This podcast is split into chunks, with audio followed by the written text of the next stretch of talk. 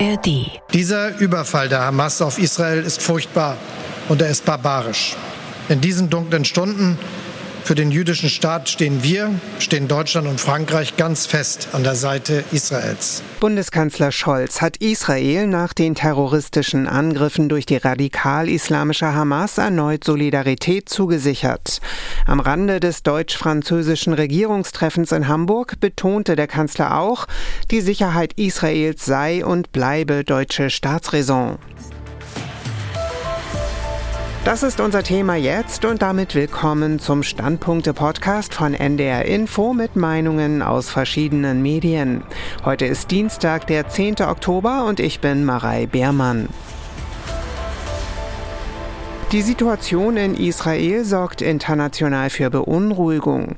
Viele befürchten eine Eskalation im Nahen Osten. Sie beschäftigt auch Journalistinnen und Journalisten.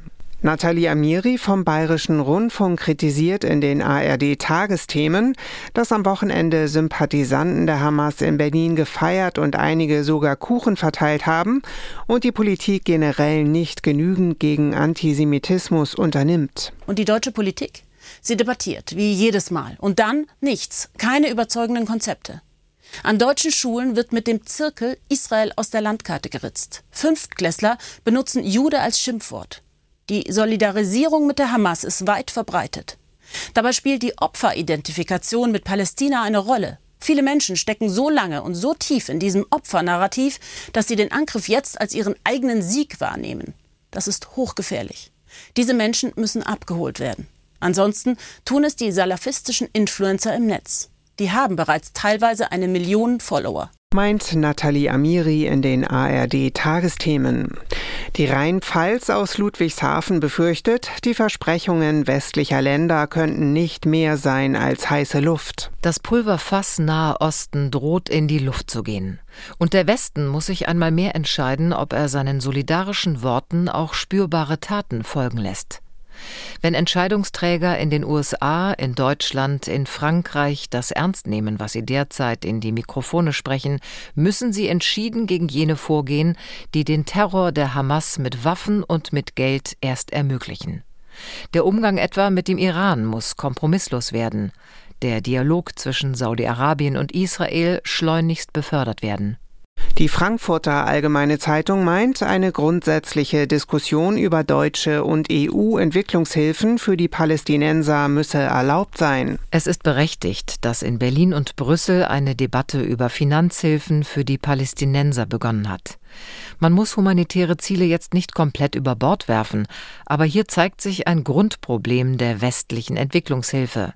Selbst wenn sie nicht direkt bei Gruppen wie der Hamas landet, leistet sie doch einen Beitrag zur Stabilität ihrer Herrschaft. Für die Nordwestzeitung aus Oldenburg stehen die Verlierer des Konflikts bereits fest. Es sind die Palästinenser. Nach den Bildern vom Wochenende wird niemand mehr die arabische Opfer mehr glauben. Nach den Bildern vom Wochenende ist jede Art von Zwei-Staaten-Lösung auf viele Jahre undenkbar.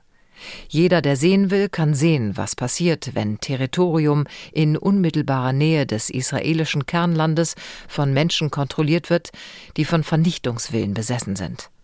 Die Formel Land für Frieden ist tot.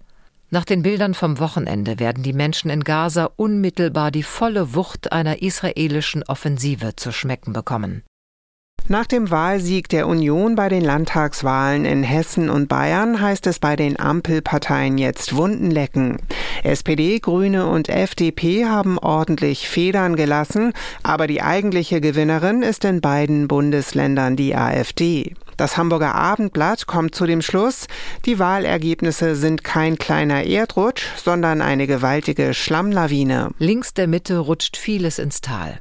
In Bayern liegt das rechte Spektrum bei mehr als 70 Prozent, während die linken Parteien weniger als ein Viertel der Stimmen erhalten. In Hessen ist das Verhältnis mit 61,5 zu 33 Prozent ähnlich deutlich. Frank Capellan sieht im Deutschlandfunk in den Wahlergebnissen nicht nur einen Warnschuss für die Ampelkoalition. Er meint, Bundeskanzler Scholz trage eine Mitschuld an der aktuellen politischen Entwicklung. Ihm ist es nicht gelungen, parteiübergreifend einen Konsens bei der Zuwanderungsbegrenzung herzustellen. Er ist somit mitverantwortlich für den Aufstieg der AfD. Scholz hat die Rechtspopulisten unterschätzt. Er hat versucht, sie zu banalisieren, die AfD als schlechte Laune Laune-Partei abgetan, die bis zur Bundestagswahl schon wieder zurechtgestutzt werde. Doch sie hat sich längst auch im Westen etabliert, in Bayern sogar trotz der Konkurrenz der Freien Wähler, in Hessen als zweitstärkste Kraft mit sage und schreibe mehr als 18 Prozent. Noch radikaler betrachtet es eine Zeitung. Das Straubinger Tagblatt gibt der Ampel wenig Chancen, das Ruder herumzureißen. Die Ampelkoalition müsste sich entweder neu erfinden oder auflösen. Gegen beides sprechen die politischen Wirkmechanismen.